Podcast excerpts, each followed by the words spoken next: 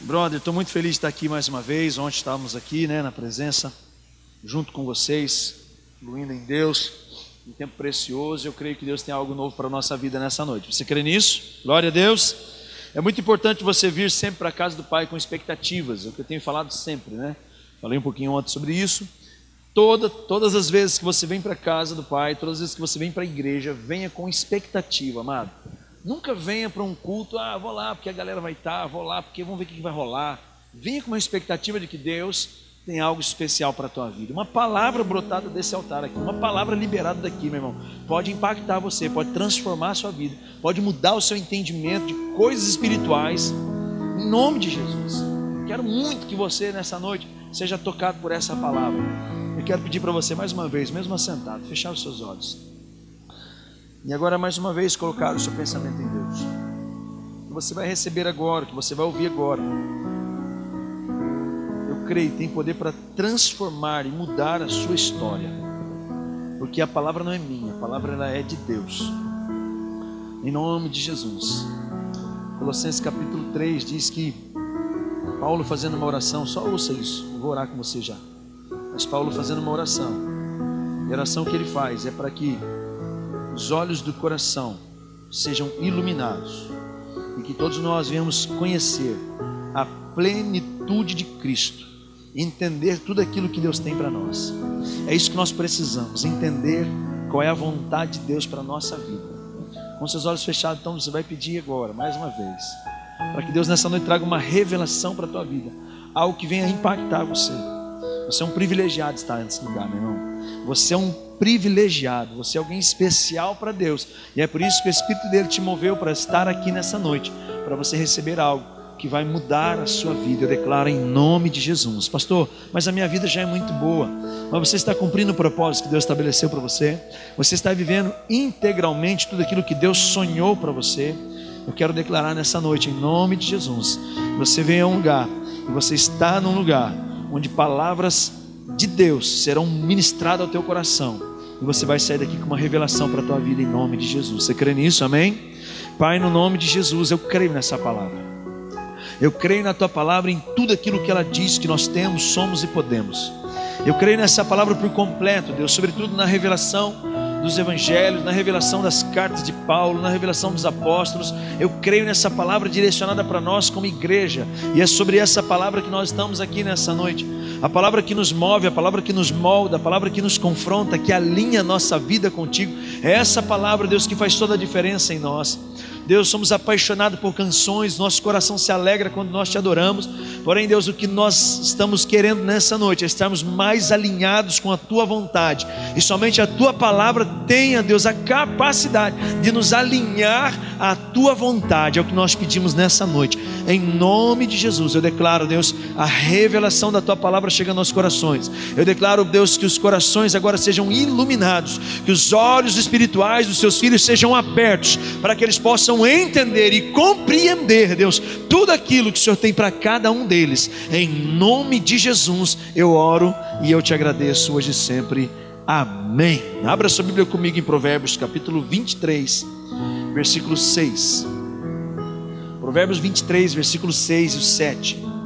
Isso é apenas um texto que nós vamos usar aqui como base naquilo que eu quero falar com você. Uma palavra aqui, um texto introdutório só. 23 e 6 sábio Salomão, ele faz a seguinte declaração: Não aceite a refeição de um hospedeiro invejoso, nem deseje as iguarias que lhe oferecem, pois ele só pensa no gasto.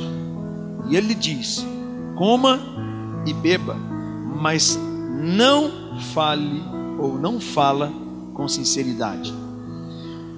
Na versão atualizada e revista diz assim: olha, não comas o pão daquele, daquele olhos maligno, e nem cobice os manjares gostosos, porque como imaginou na sua alma, assim é. Preste atenção nisso daqui, querido. Sabe, Salomão está nos ensinando aqui algo precioso, e esse texto aqui é só um texto introdutório daquilo que eu quero falar com você. Salomão vai falar que assim como você imagina na sua alma, Assim como você se imagina, assim você é. Da maneira que você se vê, É dessa maneira que você será, é dessa maneira que você vai realizar, é dessa maneira que você vai se portar. A pergunta que eu quero fazer para você hoje, até com base neste culto: como você se vê? Quem de fato é você? Quem você se vê? Ou melhor, como você se vê? Quando você se olha no espelho, você só vê um rostinho bonito, um corpinho sarado. Mas o que tem aí dentro? O que tem aí dentro do teu coração? Coisas que só Deus conhece, só o Espírito Santo conhece. Quem de fato você é? Como você se vê?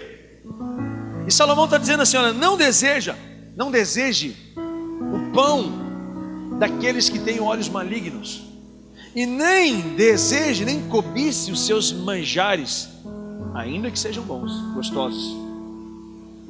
Por quê? Aquilo que você deseja, aquilo que você se vê, assim você será. Uma das coisas que eu tenho visto em muitos lugares para onde eu tenho ido, pessoas que têm algo de Deus para a sua vida, pessoas que têm um chamado de Deus, pessoas que têm uma palavra liberada de Deus para a vida deles, mas eles ainda não se viram da maneira que Deus já os viu. Você está comigo aqui, amém? Eles ainda não se viram da maneira que Deus já os viu. E aí Salomão está dizendo assim: ó, ao invés de você olhar para você como Deus te vê, você está ainda desejando os manjares daqueles que têm olhos malignos, está desejando comer o pão daqueles que têm olhos maldosos, ou seja, desejando se alimentar com aqueles que ainda estão longe de Cristo, com aqueles que estão longe de Deus, estão querendo se ver neles. Entenda, você tem que viver de uma forma que eles se vejam em você e através disso queiram viver a vida que você está vivendo em Cristo. Você entende isso? Em nome de Jesus. Nós precisamos ter esse entendimento que as pessoas olharem para nós, precisam desejar o que nós temos, desejar o que nós vivemos, não nós aqui dentro, por não nos vermos como Deus nos vê, queremos muitas vezes desejar aquilo que o mundo tem, aquilo que as pessoas que não têm o que nós temos têm. Está entendendo isso? Amém? E Salomão está dizendo assim: olha, assim como você se vê, assim você será. Vai comigo, por favor, lá para 1 Samuel, capítulo 9.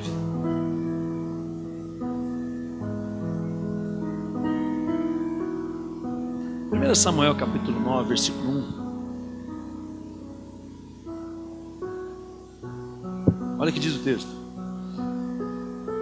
Havia um homem de Benjamim, rico, influente, chamado Quis, filho de Abiel, neto de Zeror, bisneto de Becorate e trineto de Afiá. E ele tinha um filho chamado Saul, jovem, de boa aparência, sem igual entre os israelitas, os mais altos batiam no seu ombro. Vai lá comigo, por favor, para o versículo 6. O servo, contudo, respondeu: Nessa cidade mora um homem de Deus, que é muito respeitado e tudo que ele diz acontece. Vamos falar com ele. Talvez ele queira nos apontar algo. Desculpe, querido. 10 e 6. Eu li o 9 e o 6. Porque não estava encaixando muito bem aqui. 9, vai lá para o 10. 1 Samuel 10 e 6. O Espírito do Senhor, o Espírito do Senhor se apossará de você, e com ele você profetizará, e será um novo homem. Assim, estes sinais se cumpriram, assim que esses sinais se cumprirem, faça o que achar melhor, pois Deus está com você. Agora vai ainda para o versículo 11. Presta atenção. Chegando a Gibeá, um grupo veio em sua direção. O Espírito de Deus se apossou dele e ele profetizou no meio deles. Quando os que já conheciam viram no profetizando, como os profetas, perguntaram uns aos outros: que aconteceu com o filho de Quis? Saul também está entre os profetas. Preste atenção aqui, amado. Eu li aqui de um cara que você já ouviu falar muito dele. Como é que é o nome dele? Como é que é o nome do cara? Conecta aí, galera. Como é que é o nome dele? Saul. Quem foi Saul? Saul foi o primeiro rei de Israel. E preste atenção. Saul era um cara diferenciado para o seu contexto. Primeiro, a primeira coisa que você vê na vida de Saul Saul era rico. Filho de um pai rico. Saul era filho de um pai influente. Saul era jovem. Como se bastasse tudo isso, tudo isso, o cara ainda era bonito. E se não bastasse tudo isso, o cara ainda era de destaque. Onde ele chegava, o cara abafava. Está entendendo isso? Quem era Saul? E se não bastasse tudo isso, era um cara de filho de um cara rico, filho de um cara influente, filho de um cara que tinha uma, uma descendência em Israel, um cara bonito, de aparência, jovem, forte, alto, onde chegava impressionava. Está comigo aqui, amém? Amém, irmão? Aleluia. Se não bastasse tudo isso, no capítulo 10, versículo 1, você vê que Samuel chama Saul agora e direcionado por Deus, unge Saul. E não somente isso, agora Saul ungido, Saul agora passa a ser usado por Deus para profetizar. Está entendendo quem era Saul no começo? O problema é que é o seguinte, amado, que Saul, mesmo sendo esse cara diferenciado, veja como Saul se via. Vai comigo lá no capítulo 9 de novo, volta um pouquinho aí. Versículo 21. Olha que Saul respondeu para Samuel quando Samuel chega e dá uma palavra para ele que ele iria governar. Acaso não sou eu um belemita? Ou desculpa, um benjamita? Da menor tribo de Israel? Não é o meu clã o mais insignificante de todos os clãs da tribo de Benjamim? Por que, que você está falando tudo isso para mim?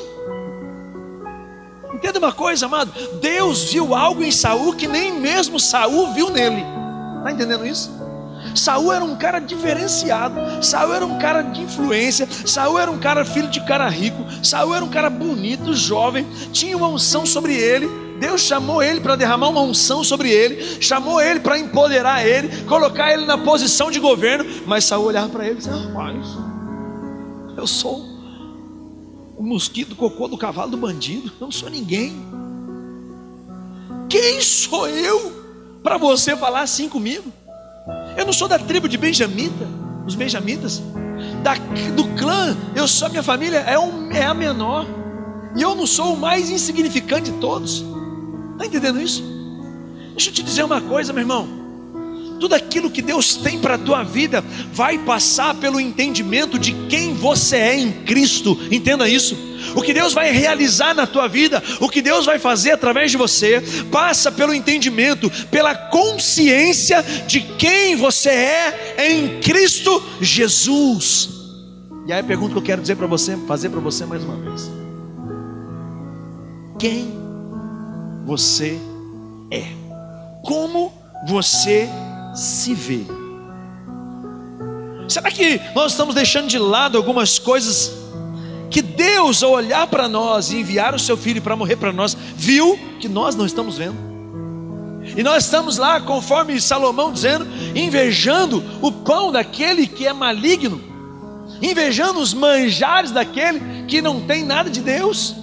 Ao invés de olhar para aquilo que nós temos, daquilo que nós somos e daquilo que nós podemos e viver intensamente o que Deus tem para mim e para você, entenda, meu irmão, em nome de Jesus, você só será pleno quando de fato você conhecer aquilo que Deus já conhece de você.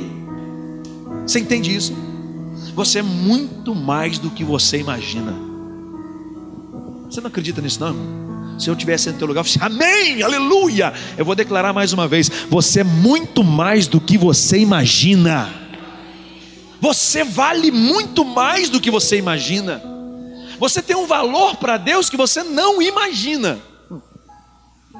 Eu quero que você nessa noite se veja e de fato viva, exista de maneira plena, realizando algo que Deus estabeleceu para você, conforme eu citei aqui ontem, vou citar novamente, lá no ventre da sua mãe, todos os seus dias foram escritos em um livro, sem que nenhum deles existisse. Há um propósito claro de Deus para a tua vida, meu irmão. Há um chamado claro de Deus para a tua vida. Deus já viu algo em você que você ainda não viu, e hoje eu estou aqui para te dizer, em nome de Jesus Jesus, você vai começar a olhar para dentro de si e ver coisas que você até hoje não tinha visto. Há uma autoridade, há uma unção, há um empoderamento que Deus quer derramar sobre a tua vida para que você viva de maneira extraordinária. Quantos creem nisso? Dá um aplauso bem forte para Jesus aí, meu irmão. Aleluia! E aí o que acontece, meu irmão? Quando você não tem uma identidade clara de quem você é, quando você não sabe quem você é, quando você não entende o propósito de Deus na tua vida, quando você não vive de fato tudo aquilo que Deus tem para você, você está aqui comigo, amém? Você está aqui entendendo essa palavra? Algumas coisas começam a cercar a tua vida, e a primeira delas é o medo. O medo é a única. É, é, o, o medo só consegue paralisar pessoas que não sabem de fato quem são. O medo só consegue parar pessoas que não têm uma identidade definida, não tem convicção daquilo que é. E quando não, quando não se tem convicção do que é, vem a dúvida. A Bíblia diz que a dúvida cancela a fé. E o que é medo se não ausência de fé? O que é medo senão a incerteza do amanhã? O que é medo senão a insegurança de saber que existe alguém que está com você, que habita em você e que através de você pode realizar coisas sobrenaturais? Veja que interessante. Olha aqui. A Bíblia fala que Saul, esse cara com todo esse potencial, versículo 20, capítulo 10 de 1 Samuel. Tendo Samuel feito todas as tribos de Israel se aproximarem, ou seja, que é o dia da ordenação de Saul, para você entender, ok? É o dia que Saul vai ser apresentado como o rei de Israel. Está aqui comigo? Amém? Diante de todo esse quadro aí, o cara bonito, cheiroso, arrumado, plumado, dinheirado, tudo de bom, Entendeu isso? Agora é o dia que ele vai ser apresentado para a nação como o rei de Israel. Então Samuel faz chamar, ou chama todas as tribos e se aproxima. Chama todas as tribos para se aproximarem. E de Benjamim foi escolhido. Então fez ir à frente a tribo de Benjamim, clã por clã. E o clã de Matri foi escolhido. E finalmente foi escolhido Saul, filho de Quis. Quando, porém, procuraram ele, não foi encontrado. E consultaram novamente o Senhor. E ele chegou. E o Senhor disse: Sim. Só que tem um problema. O que diz aí? Ele está escondido lá no meio das bagagens. A pior coisa que tem é quando uma pessoa não tem uma identidade de quem ela é. Ela nunca consegue se colocar na frente. Ela está sempre, ai, ai, ai, eu tenho medo. Ah, não vou fazer não, porque vai que. O medo paralisa pessoas que não têm uma identidade de quem de fato são. Você precisa entender que Deus já te viu como alguém vencedor. Ei, jovens, eu vos escolhi porque vocês são fortes. A palavra de Deus está em vocês e vocês já venceram o maligno. Você entende isso? Deus te vê como um vencedor, Deus te vê como um campeão, Deus te vê como alguém influente para essa geração. Mas o medo tem paralisado muitas pessoas. E por que paralisa? Porque não tem identidade, não tem convicção de quem são. E você vê que o medo vai dominando Saul. Vai comigo, por favor, 1 Samuel capítulo 15. Olha aqui. Capítulo 15, verso 24.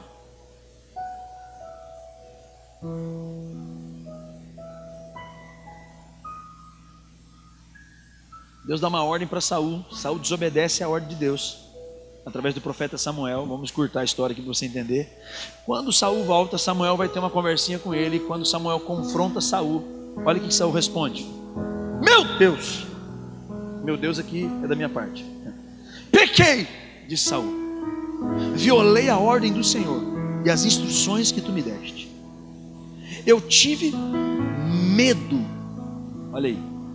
Eu tive medo dos soldados e os atendi. Quem que Saul era? Quem que Saul era? Quem que Saul era? Rapaz, você já viu o, o, o Bolsonaro com medo dos recrutas? É o que está acontecendo aqui. Só você, assim, rapaz, eu tive medo. Por que, que ele teve medo? Porque ele não sabia de fato quem Deus havia feito para ser. Não tinha convicção de quem ele era. A posição dele era uma posição de autoridade. Ainda que em algum momento alguns pregadores dizem que Saul estava aqui argumentando e dando uma desculpa para tirar o corpo fora, que eu também acredito que esteja acontecendo, mas é fato que Saul, ao ser pressionado pelos soldados, rapaz, você vai matar tudo, você vai destruir esse gado bom aí, que gado bonito aí, a história era essa. Você vai desprezar toda a riqueza que você vai. Não, rapaz, poupe o melhor do gado, do gado, do gado, poupe o melhor das riquezas. Vão levar embora, não, não destrói isso daí não. Você está maluco? E conforme foi pressionado, Saul teve medo. Não para por aí não. Capítulo 17, mesmo 1 Samuel, versículo 10. E acrescentou: Eu desafio hoje as tropas de Israel. Mande-me um homem para lutar comigo sozinho. Você sabe que episódio é esse? É o episódio onde Golias está confrontando Israel. Lembra? Aí o Davizinho vai chegar já já na história aí. Mas o fato é que Davi, o Golias está confrontando quem? O exército. E quem que é a autoridade maior do exército? Diga comigo, Saul. E aí o que acontece? Quando o Golias vai lá e confronta os caras, mande-me um homem para lutar comigo só. E ao ouvirem essas palavras do filisteu, Saul e todos os israelitas ficaram atônitos e apavorados. Pessoas que não têm identidade de quem são em Cristo, qualquer mequetrefe do diabo bota medo em você. Ai, pastor, você quer uma cumba para mim, pastor. Ai, pastor, ora por mim aqui, meu irmão. Você sabe quem você é. Ai, pastor, mas em casa tem uma pessoa lá que mexe com essas coisas erradas, pastor. E eu, você sabe quem você é. O medo não pode te paralisar, meu irmão. A Bíblia diz que o verdadeiro amor lança fora todo o medo. Você precisa entender que o amor de Deus já te alcançou na pessoa de Cristo. E hoje você é alguém separado, selado, guardado, protegido. Está sendo empoderado para realizar algo extraordinário. Em nome de Jesus. Você entenda isso? Você entende isso? Amém? Não para por aí não. Versículo 23. Enquanto conversava com eles, Golias, o guerreiro filisteu, Gate, avançou e lançou o seu desafio habitual. Versículo 24: Quando os israelitas ouviram um homem, todos eles fugiram com medo. Quem estava lá no meio? O cara que tinha tudo para arrebentar, porque não tinha uma identidade, não sabia quem era, não sabia nem o que estava fazendo lá, não sabia o que estava fazendo no mundo. Você não pode ser um jovem sem uma identidade de quem você é em Cristo. Você não pode ter um, ser um jovem sem uma identidade daquilo que Deus tem para você.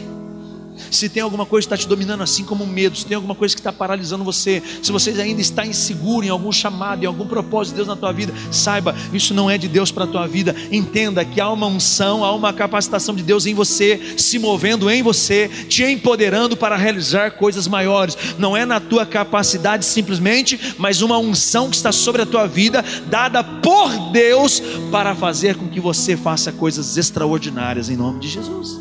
Está entendendo isso? Identidade. Quem você é, o que é que você está fazendo aqui, por que é que você existe, para que, que eu estou aqui. Irmão, isso precisa estar convicto dentro de você. Essa resposta precisa estar na ponta da tua língua. Está entendendo isso? Amém? Amém, querido? Não para por aí não. 18 e 12. Olha como o cara era medroso. A questão é essa. Davi entrou na parada, foi lá, matou o gigante, destruiu o caboclo gigante, arrancou a cabeça dele e voltou para Jerusalém. Quando Israel volta para Jerusalém, a Bíblia diz que a mulherada saiu fazendo uma festa e cantava uma música assim: Saúl matou só mil, Davi matou dez mil, Saúl matou só mil, mais ou menos assim, porque não tinha funk na época, então era uma coisa melhor né, para se ouvir. Então saiu cantando, matou mil, e Saúl, quando viu aquilo ali, a Bíblia diz que Saúl se entristeceu. E aí no versículo 12. Saul tinha medo de Davi, porque o Senhor havia abandonado e agora estava com Davi. Deixa atenção numa coisa. Pessoas que não têm uma convicção de quem são. Qualquer pessoa diferente que se aproxima, trava ele. Esse cara vai pegar no lugar. Esse cara você não tem convicção de quem você é, meu irmão. Você não sabe o que você está fazendo aqui. E eu falo aqui não é na igreja só, não, é na vida.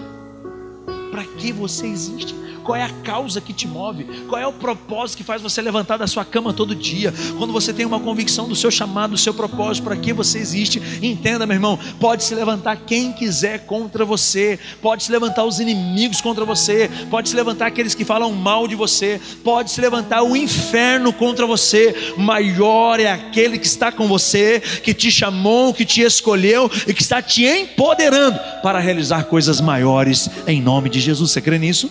Amém? Amém, querido? Convicção de quem você é faz você permanecer no propósito, no chamado. Convicção de quem você é para que você existe, qual é a causa da sua vida, qual é o propósito da sua existência, faz você viver de maneira plena, de forma que as adversidades podem surgir, os problemas podem chegar, as dificuldades podem chegar, o caos pode até se apresentar, porém você sabe qual é o propósito, você sabe para que você existe e nada e ninguém vai te parar, sobretudo, nenhum medo vai te paralisar. Você crê nisso? Diga amém. Tenha convicção de é quem de fato você é. Agora veja que interessante, vai comigo para o capítulo 16, versículo 11 de 1 Samuel mesmo, nós estamos falando.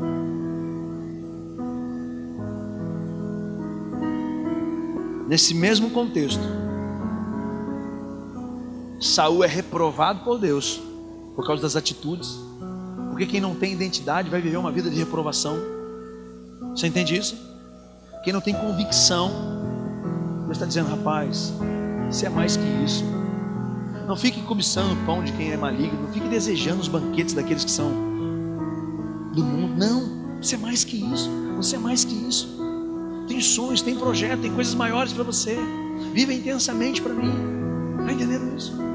Saul foi rejeitado, Saul foi reprovado, riscado o seu reinado.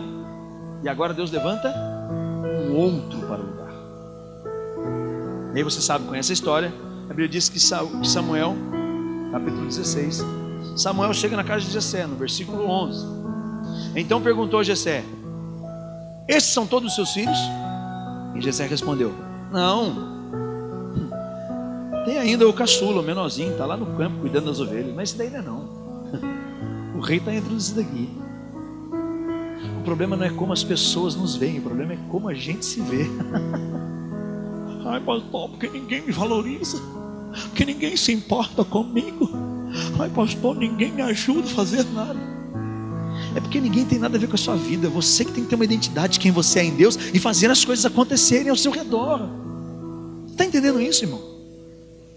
É você que tem que ter convicção de quem você é e viver da maneira que você acredita que Deus te fez para influenciar, que Deus te fez para contagiar, que Deus te fez para fazer diferença, Deus te fez para de fato mudar circunstâncias. Ai, pastor, mas lá em casa só eu que sou crente, glória a Deus. Isso é a maior prova que Deus vai mudar a sua casa, vai mudar a sua família, vai mudar os seus familiares, porque Ele escolheu você para ser um canal de bênção lá dentro. Você está entendendo isso? Isso é convicção. Isso é definição. Não depende do que as pessoas estão dizendo de você. E Saul diz o que? Samuel diz o que para Jessé? Traga o menino. Nós não nos assentaremos nessa mesa até esse moço chegar. Eu quero dizer uma coisa para você em nome de Jesus. Eu sei que isso parece um clichê, mas precisa entrar na tua mente. Pode todos se esquecerem de você, mas Deus sabe perfeitamente o que Ele planejou para você, e no tempo certo, Ele vai te chamar e vai falar: senta na mesa e todos verão o que eu vou fazer na tua vida. Está entendendo isso? E o que eu acho interessante é que Davi chega na casa. Quando ele chega, opa, ô pastor, tudo bem? Samuel aqui, a figura do pastor. Ô pastor, tudo bem? Você está aqui hoje, que bênção. E aí, que. Davi, eu vim aqui para ungir você. Você é o futuro rei de Israel. Eu fico imaginando os irmãos cotoveludo olhando o cara. Esse cara é o rei de Israel. Esse cara é o rei de Israel. Tá maluco? Pastor, pastor não orou, não. Meu irmão, quem tem uma identidade não está preocupado com as pessoas que estão sendo levantadas do seu lado. Porque uma hora vai chegar sobre isso. O pastor não está vendo o que eu estou fazendo? Pastor está vendo, eu estou aqui suando a camisa, estou aqui me matando, e o pastor não me vê, meu irmão, fica tranquilo. Tem um que é maior do que ele, tem um que está acima de mim, tem um que está acima de nós, líderes, e ainda que nós não estejamos vendo algumas coisas, saiba de uma coisa: existe alguém que está te vendo, tem alguém que já te chamou, alguém que já te escolheu, e entenda. Se o que Deus tem para você, um homem pode parar, então não é Deus que tem. Está entendendo isso? Isso traz o que? Tranquilidade, convicção. Isso traz certeza e automaticamente descanso em Deus. Então Samuel foi e ungiu Davi. E agora o que eu acho interessante. Como esse cara, que ninguém dava nada para ele, que ninguém via nada interessante nele. Um menino pequeno, caçula, menor de todos. Tem alguém que é irmão caçula aqui? Bem-vindo ao clube. Né? Tem uma época que tudo de ruim para nós. Vai buscar o lanche, vai buscar o refrigerante, vai fazer isso, vai não sei o quê. Até hoje, é fazer o quê? Sempre o caçula é o prejudicado. Tarefa mais difícil do caçula. É assim, irmão. Em casa, Maria leva o lixo. Leva o lixo, Maria. Ah, que deixa eu? Porque você é caçula, vai lá, leva o lixo, então dá para fazer. Entendeu?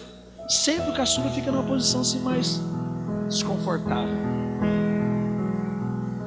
Mas entenda uma coisa, irmão, eu aprendo que existe um tempo de Deus na nossa vida, nós precisamos crescer. Gálatas capítulo 4 diz que enquanto o menino é menino, mesmo sendo herdeiro, ele ainda é como um escravo. Existe um tempo na nossa vida que nós estamos crescendo. Davi foi ungido, segundo alguns historiadores, estudiosos, dizem que em torno de 16, 17 anos. Alguns dizem até que é 13 anos. E ele foi ser empossado no reino próximo dos 30 anos. Foi assim com José quando teve um sonho.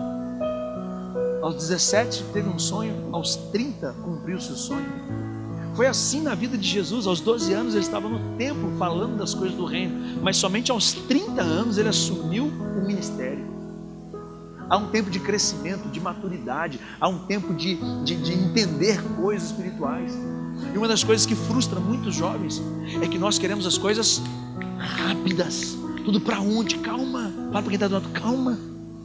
Quando você tem convicção de quem você é, você entende que o tempo faz parte do processo de crescimento, de amadurecimento na nossa vida. Quando você tem convicção de quem você é, você entende que o tempo está ao seu favor e não contra você. Você tem convicção. Você sabe quem você é. E você sabe que esse tempo do anonimato, o tempo que ninguém está te vendo, é um tempo de preparação em Deus.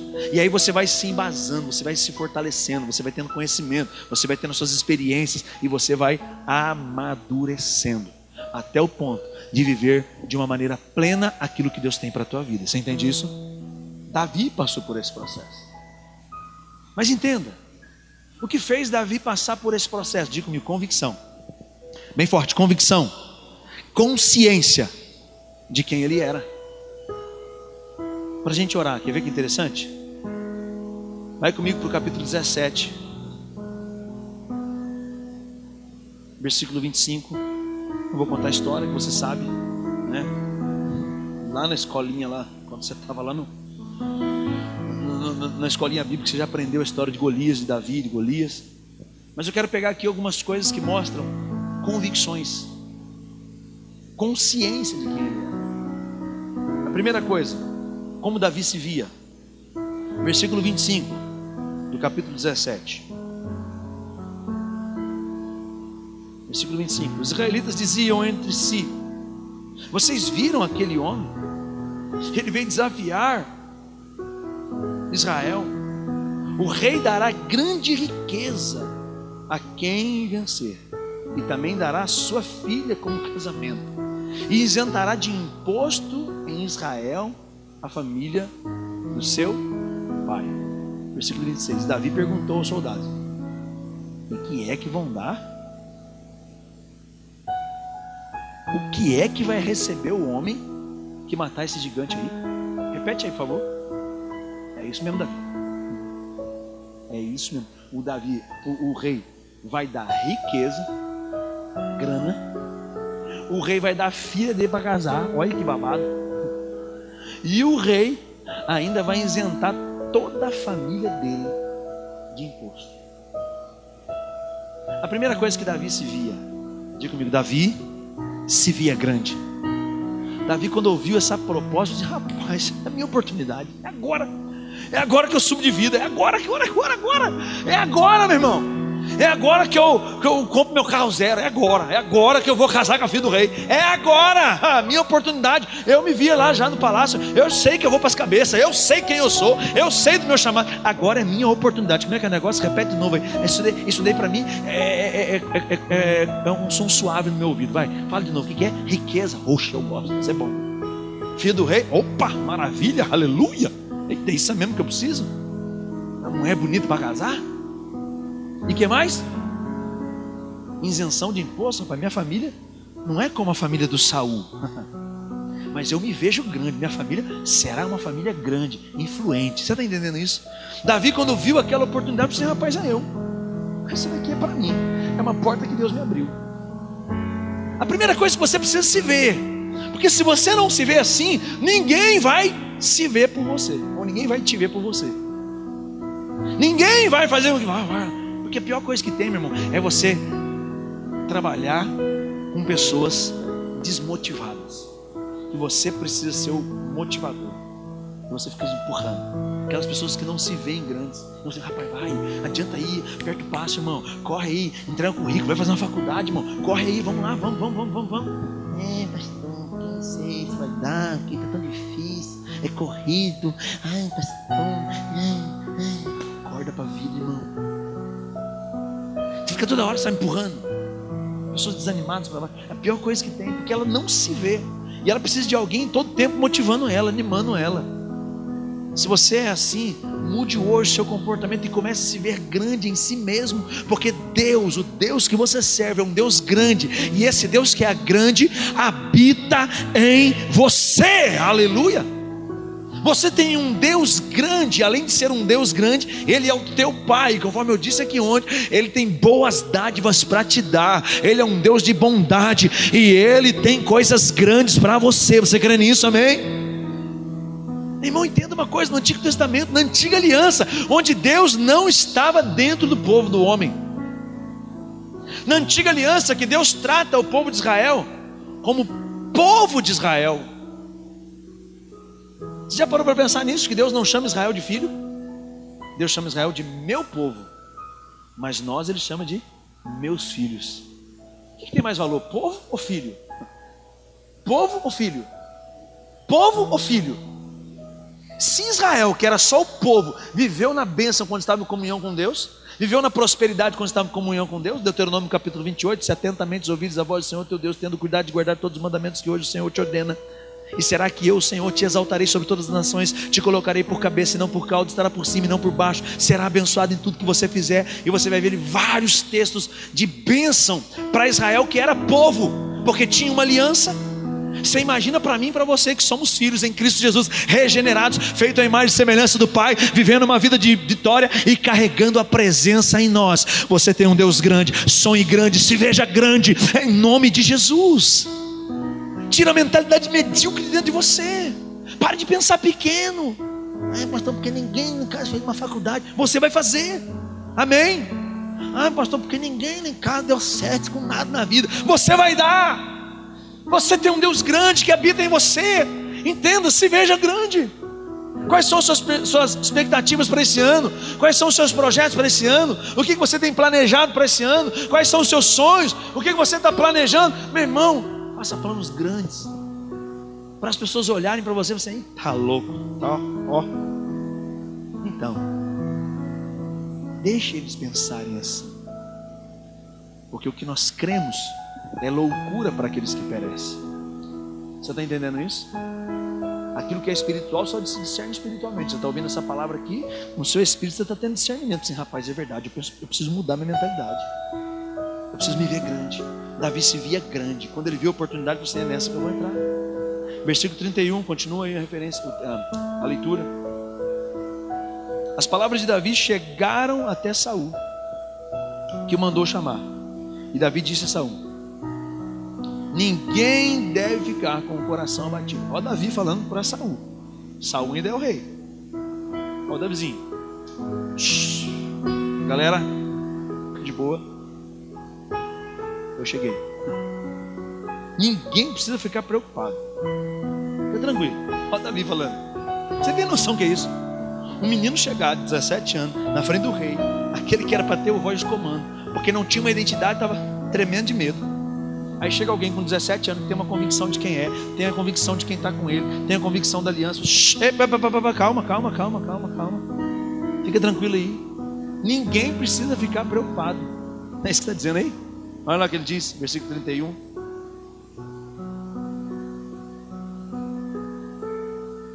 Versículo 32. Ninguém deve ficar com o coração abatido por causa desse filisteu. Aqui, o papai vai lutar com ele. Cheguei, estou na área. Convicção de quem você é. Às vezes alguém vai olhar para você e vai até te ver como um arrogante. Esse cara Geralmente quem não tem convicção de quem é, ele tem invejas e ciúmes de quem tem convicções de quem é. Rapaz, você vai ver, vou fazer uma faculdade, fazer uma pós, vou ter meu negócio e então. tal.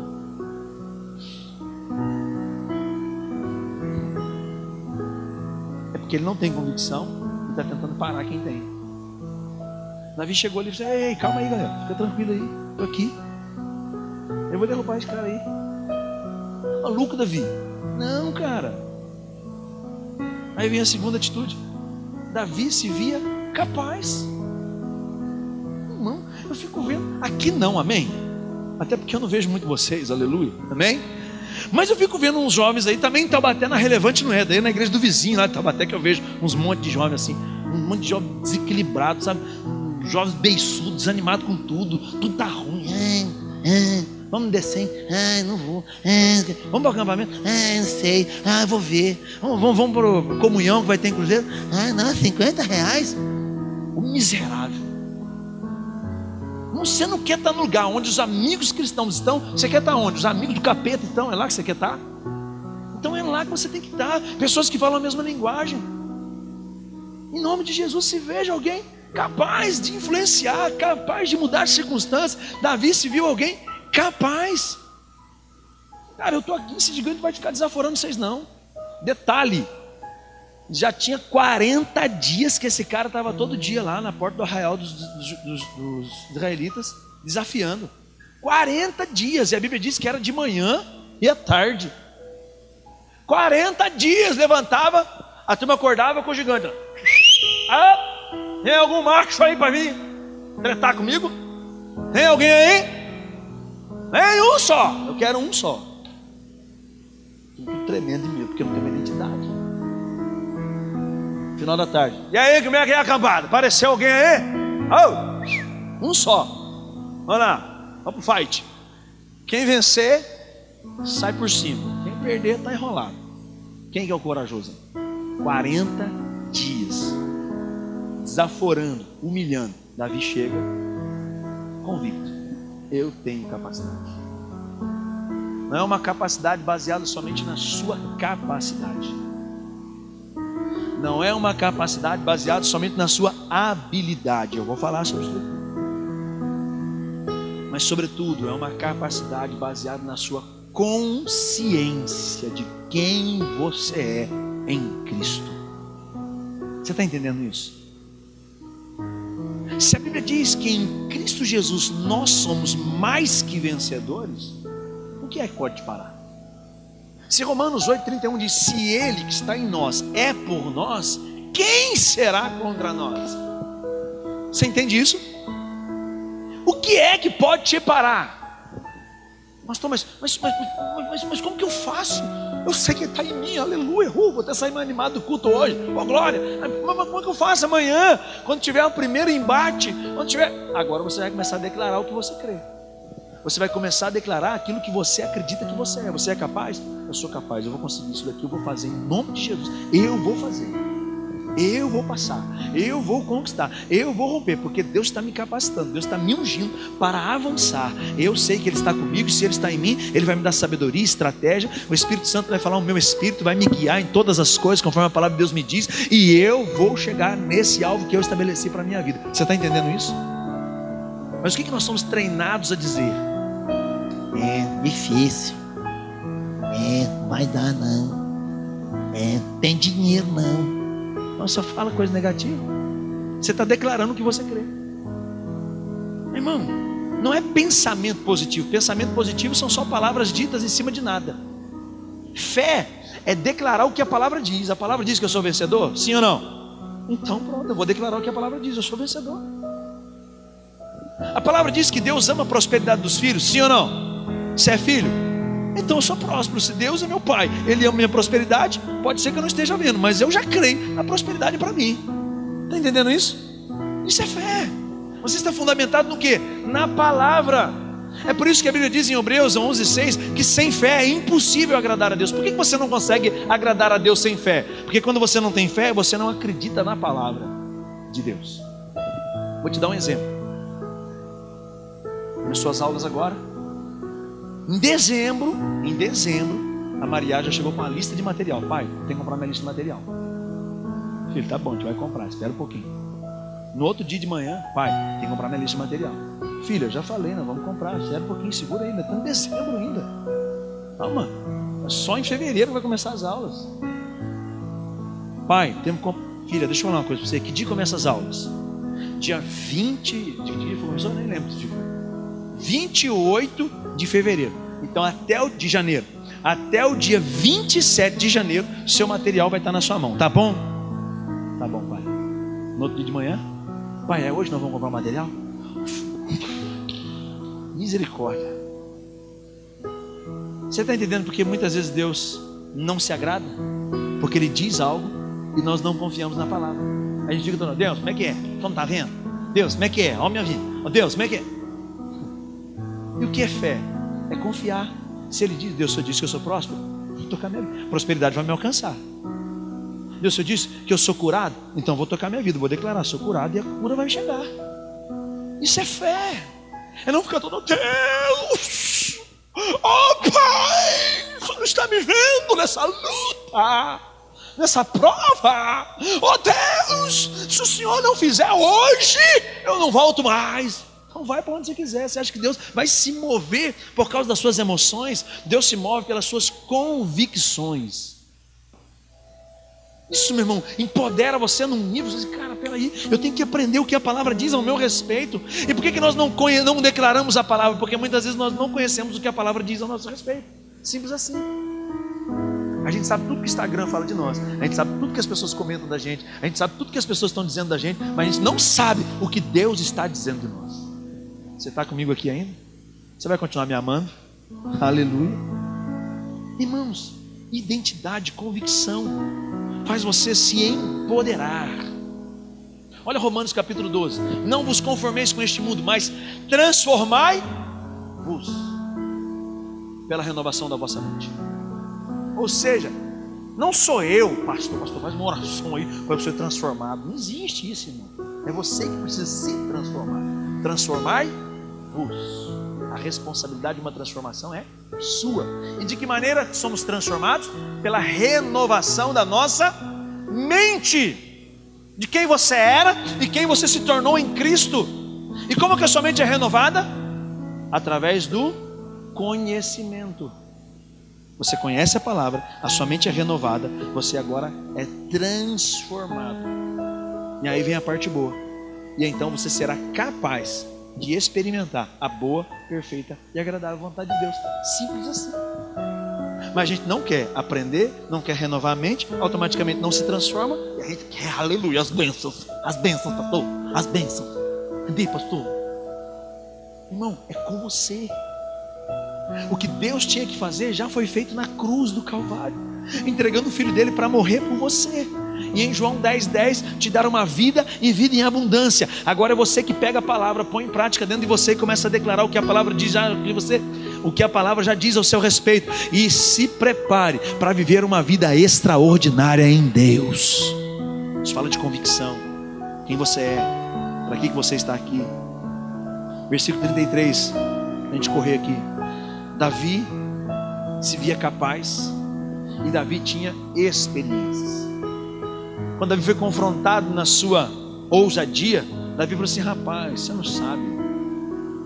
Uma versão Gesiel Pereira. Rapaz, você não sabe. O pau estava um dia cuidando das ovelhinhas do meu pai. Chegou um urso lá, rapaz. Parti para cima do cara. e foi pegar a ovelha do meu pai. Eu fui lá, parti para cima, detonei aquele urso, rasguei ele no meio. Outro dia eu estava lá, parecia um leão. Mesma coisa. Do jeito que eu fiz com o leão, do jeito que eu fiz com o urso, eu vou fazer esse cara hoje também, porque ele está agredindo o povo de Deus. Está entendendo isso? Davi estava mostrando aqui. Davi estava mostrando que ele tinha experiência com Deus. Ele não tinha experiência de vida. Era um menino, tinha muito que aprender. Está comigo aqui? Mas o fato de você ser menino não te impede de ter experiências com Deus. Não importa a sua idade, não importa quanto tempo você tem de crente, você tem que ter uma experiência para contar. Qual é a tua experiência? A tua experiência com Deus, os milagres que você viveu, as provisões de Deus na tua vida, o favor de Deus na tua vida, faz você ter convicção que Deus está com você, que Ele está ao teu favor e que todos aqueles que se levantarem contra a tua vida, assim como Deus agiu no passado, Ele vai agir no presente e vai continuar agindo no futuro.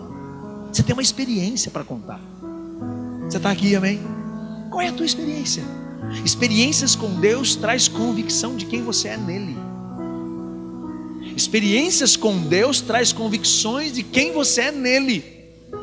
Você é guardado por Ele, você é abençoado por Ele, você é amado por Ele, você é protegido por Ele. Ei, meu irmão, você é justificado por Ele, você é santificado por Ele. Ah, não é possível, você não vai ficar querendo ainda os banquetes do diabo, não é possível, você vai ficar querendo desejar ainda as migalhas lá dos ímpios, mas se veja de fato como você é em Deus e viva de maneira plena em Deus. Davi pegou a experiência e Davi pegou o que ele tinha de melhor. Me disse que ele foi diante do gigante, passou no riozinho, pegou o quê? Cinco pedrinhas, a tiradeira e o cajado. Era a ferramenta que ele tinha habilidade. Deixa eu te falar uma coisa. Existem áreas na sua vida que você não sabe, que Deus já te capacitou e é nessa área que Deus vai te usar de maneira extraordinária. Pode ser uma pedrinha para matar um gigante, mas vai começar matando gigante com pedrinha. E entenda uma coisa: fato de você começar pequeno não quer dizer que você vai ficar pequeno. Porque tudo que é grande um dia foi pequeno. A única coisa que nasce grande é monstro. Como você não é um monstro, você está num processo de crescimento em Deus. Valorize as pequenas coisas. Como diz o profeta, valorize o início das pequenas coisas. Nunca despreze, ah, pastor, mas é para ganhar só um salário. Então, honre a Deus, que Deus vai te abrir grandes oportunidades tenha o desejo de melhorar em tudo que você fizer. Davi foi lutar com o gigante com aquilo que ele tinha mais habilidade. E é naquilo que você tem habilidade que Deus vai te usar para derrubar gigante, para que o nome dele seja glorificado e por consequência você seja honrado, porque foi assim na vida de Davi. Amém?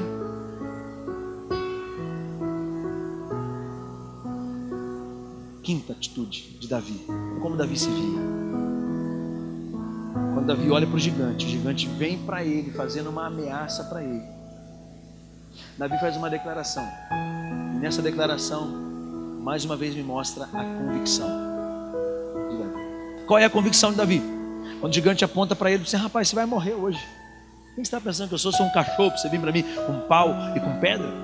Hoje mesmo eu vou dar o seu corpo para as aves dos céus. E Davi faz uma declaração: Você vem a mim com espada, com escudo e com lanças, porém eu vou a ti, em nome do Senhor dos Exércitos. Entenda isso, meu amado, preste atenção nisso daqui. Essa visão e esse entendimento é que muda todas as coisas. Você entender quem é que está em você.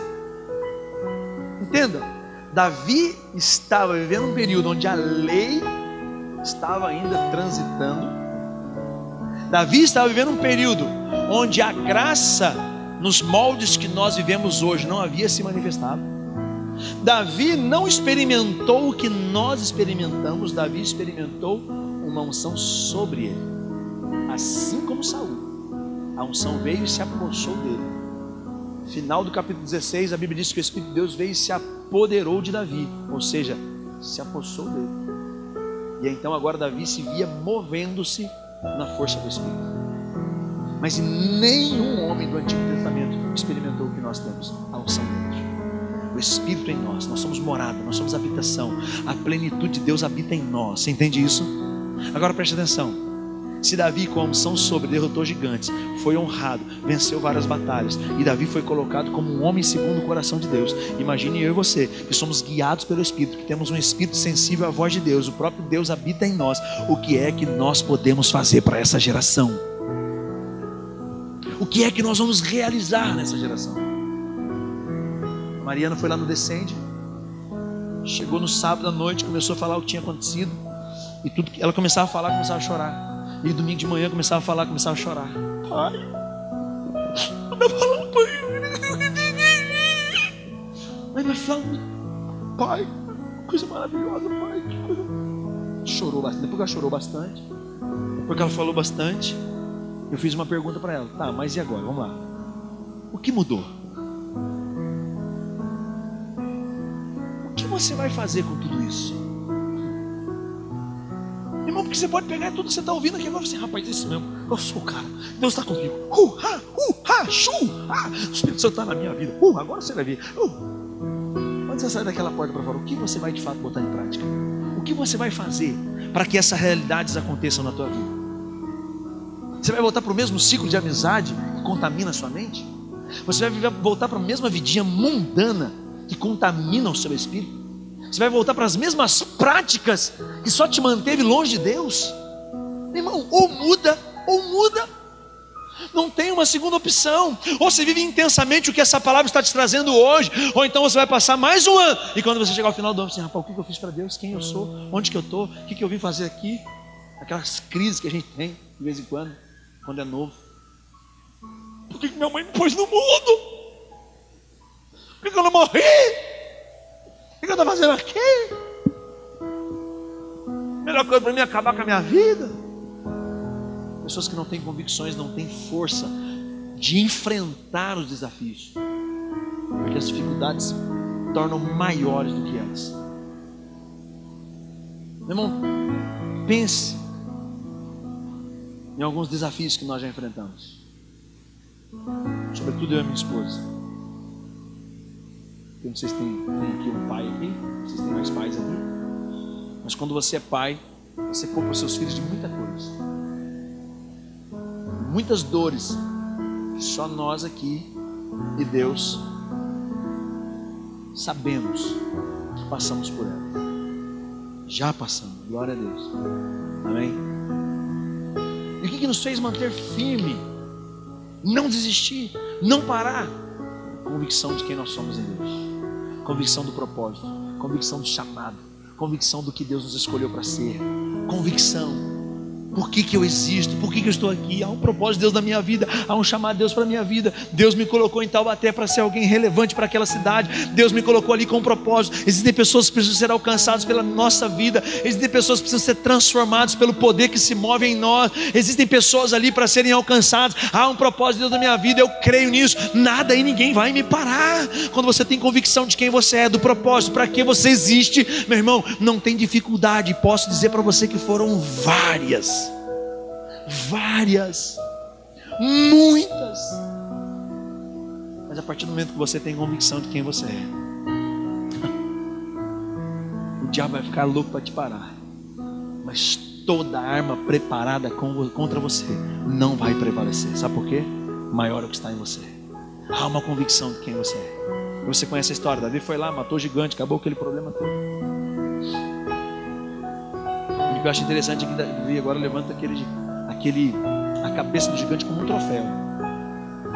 E ele levanta aquele cabeça como um troféu. E interessante que quando os inimigos, os amigos né, de Davi, partem para cima dos inimigos e destroem todo o exército dos filisteus, Davi vai lá, corta a cabeça do gigante e vai para o arraial. E quando Davi está indo para Jerusalém, a Bíblia diz que Davi passa na tenda dos filisteus e pega todas as armas e leva para Jerusalém. Davi é só um menino, mas Davi já tem sabedoria em Deus para entender que matar gigante com pedrada é uma vez só. Existem níveis maiores que Deus quer te levar. Quando Davi pega as armas e leva para o arraial, ele está dizendo assim: Eu sei que eu vou enfrentar batalhas maiores. O que Deus está fazendo na minha vida depende de um crescimento, de uma maturidade. Você entende isso? Você precisa crescer, amadurecer em Deus. O que você está chorando há muito tempo, ei, já passou da hora de parar de chorar. Levanta a sua cabeça. Existem coisas maiores em Deus, existem conquistas maiores. Davi, junto com Josué, em um outro momento, Davi em um momento, Josué em outro, foram os reis que mais conquistaram o território da história de Israel, porque existiu uma unção de conquista sobre a vida de Davi. Eu declaro declaro em nome de Jesus: pessoas convictas sempre terão unção de conquista sobre a vida delas. Se você tem convicção de quem você é, se prepare, existem grandes conquistas para você, meu irmão, em nome de Jesus. Você ainda é uma pessoa que está começando agora a vida, eu declaro sobre você que muitas conquistas, muitas conquistas, muitas conquistas virão sobre a tua vida, mas chegou uma hora de você ter convicção de quem você é em Deus, parar de ficar chorando para os cantos, reclamando de algumas coisas e entender que há uma unção, há um poder sobrenatural que se move em você e te capacita para realizar coisas extraordinárias em nome de Jesus. Você entende essa palavra? Fique de pé, eu quero orar com você agora em nome de Jesus. Dá para subir lá para ministrar, Luca? Vai lá, pessoal lá. Vai, vai sair aquela música lá? Tu és bom, em todo tempo és bom. Vai dar, Lucas? Vai dar ou não? Vai? Vamos cantar essa canção. Essa canção nos últimos dias, meu irmão, você não tem noção. Eu já perdi as contas de quantas vezes eu ouvi essa canção, esse louvor. Perdi as contas. Eu coloquei no Spotify, coloquei no, no modo de repetir lá. Só lá fica, fica, fica, fica, fica. Essa música entrou na minha vida de um jeito. Você precisa entender que esse Deus, que é bom, ele te vê de uma maneira extraordinária. Eu quero que você feche os seus olhos e entenda essa palavra e saia daqui convicto de como Deus te vê. Deus te vê alguém capaz. Deus te vê alguém influente. Deus te vê alguém vencedor.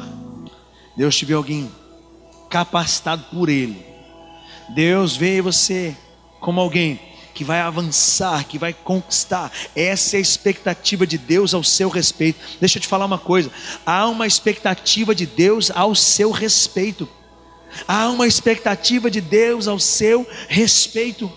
O que é que você vai realizar para o reino? O que é que você vai fazer para o reino? Se veja como alguém capaz, se veja como alguém recheado, cheio da unção, se veja alguém como alguém que tenha uma unção para conquistar, para avançar, mas sobretudo se veja alguém capaz de influenciar uma geração e levar homens e mulheres, jovens, crianças, adolescentes a viverem uma vida para Deus. Você é capaz, você pode em Deus realizar coisas extraordinárias extraordinárias.